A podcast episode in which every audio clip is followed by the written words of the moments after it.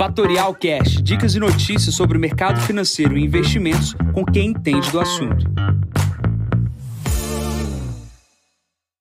Bom dia, Jansen Costa, assessor de investimentos da Fatorial. Vamos para mais o Visão de Mercado, hoje o número 253.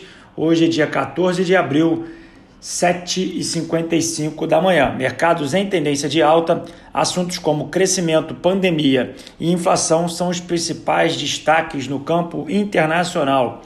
Chegando aqui para a China, a China, a bolsa chinesa recuperando as quedas recentes, impulsionadas pela parte siderúrgica. Saiu hoje o inventário de aço e uma comparação de ano contra ano, uma queda de 15,6% nesse inventário e numa queda nos últimos 10 dias de 6,1%.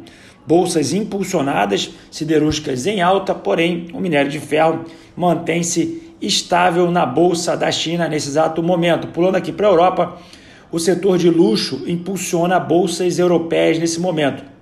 A ação da LVMH é, bate a máxima histórica com o número de vendas uh, aqui no pós-pandemia.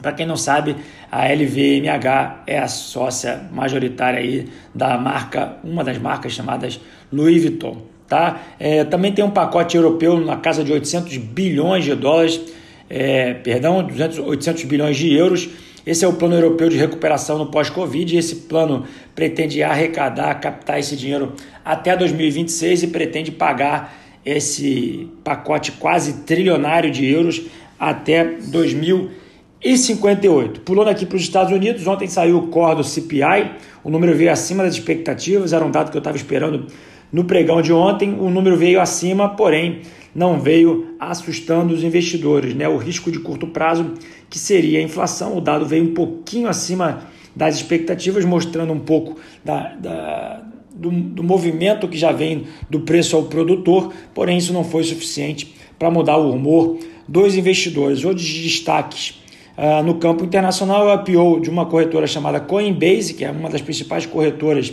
globais de criptoativos ela vem ao mercado com preço da ação de 250 dólares por, por cada unidade, porém o valor de mercado que vem à sua listagem é superior à soma das duas bolsas de ações americanas, NYSE e Nasdaq, que é um valor extremamente elevado e a gente precisa acompanhar como que vai ser essa abertura desse IPO. Promete é, bastante volume a ser transacionado aqui na abertura, dado que a listagem desse IPO é um processo diferente do, da maneira com que é feito normalmente os, os IPOs nos Estados Unidos. Né?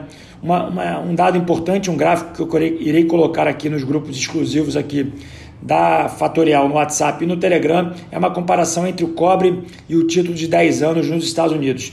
Essa correlação mostra alta correlação entre os dois ativos, mostrando que o crescimento global também está correlacionado com o cobre e a alta do título de 10 anos. Tá? A gente está começando essa semana os resultados corporativos. Aqui na parte da manhã, nos próximos minutos, começarão a ser divulgados os dados de bancos. É, hoje, pela parte da manhã, teremos o JP Morgan divulgando o seu resultado no campo internacional. Então, a questão da inflação no âmbito internacional, muitos uh, papers que eu olhei, muitos textos que eu olhei, é um processo de transição entre a pandemia e a recuperação econômica, onde os agentes entendem que essa inflação ela é pontual, obviamente todo mundo entende que é pontual até que, que venha um dado que mude esta percepção. Porém, no, no, no principal momento, no, no momento atual, é, não há o que fazer, né?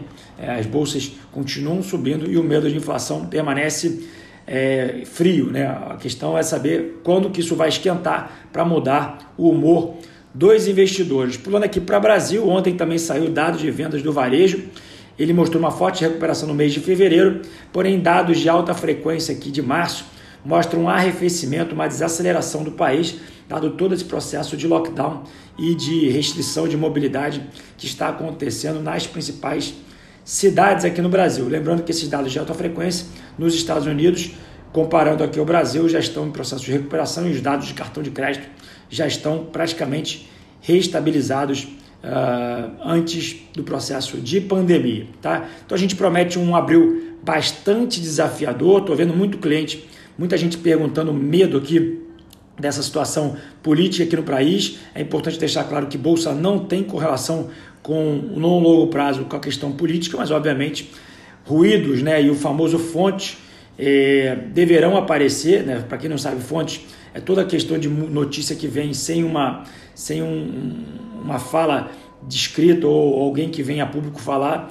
O mercado uh, chama de fontes, então esse processo é bem comum para começar a criar rumores no mercado. Então hoje também é um dia bastante importante aqui na Bolsa Brasileira. Hoje é vencimento de índices futuros e de opções sobre índice Bovespa. Tá? A gente vai ver na abertura do dia um movimento de troca da posição do índice futuro desse vencimento para o próximo vencimento e a gente vê a partir das 13h55 uma mudança que a gente chama de rolagem uh, dos vencimentos de contrato, ou seja, a bolsa deve ter uma direção após a uma 1,55 em função desse fluxo, se será comprador ou vendedor das ações da carteira do índice. Tá? Então a gente precisa ficar de olho, um movimento bastante interessante para aqueles investidores que gostam de acompanhar o mercado todos os dias e querem buscar oportunidades.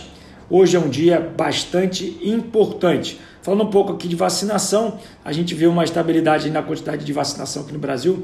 A média de, de, vacinação está na casa de 800 mil pessoas por dia e, obviamente, a gente vai ver uma clareza no cenário aqui no Brasil, como a gente está vendo ao redor do mundo inteiro, depois do processo de vacinação. Muitos analistas projetam isso para um, um caminho de junho ou julho, com uma quantidade de pessoas grandes vacinadas na população brasileira. Então, até lá, there is no alternative, ou seja, não tem alternativa. É um mercado de ações que deve movimentar uh, impulsionar o mercado brasileiro na, para os ativos uh, de risco no âmbito local. Outra questão importante é que a curva de juros aqui no Brasil ela mostra uma alta bem expressiva da taxa de juros e aqueles clientes que têm menos propensão a risco devem buscar alterar ou aplicar seu dinheiro em ativos em renda fixa com uma diferença do pós para pré ou pré com inflação que tem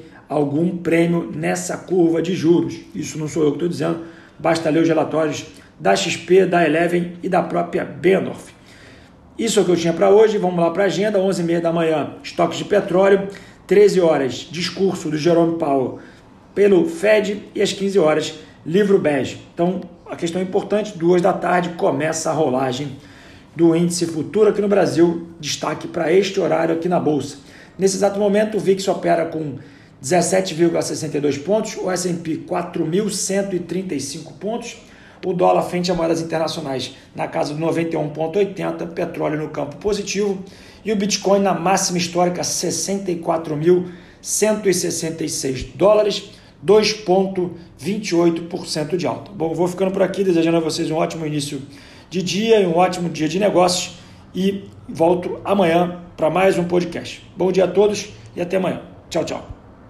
E esse foi mais um Fatorial Cash. Para mais novidades e dicas sobre o mercado financeiro e investimentos, siga Fatorial no Instagram, @fatorialinvest. Para conteúdos exclusivos, entre no nosso Telegram, Fatorial News Informa.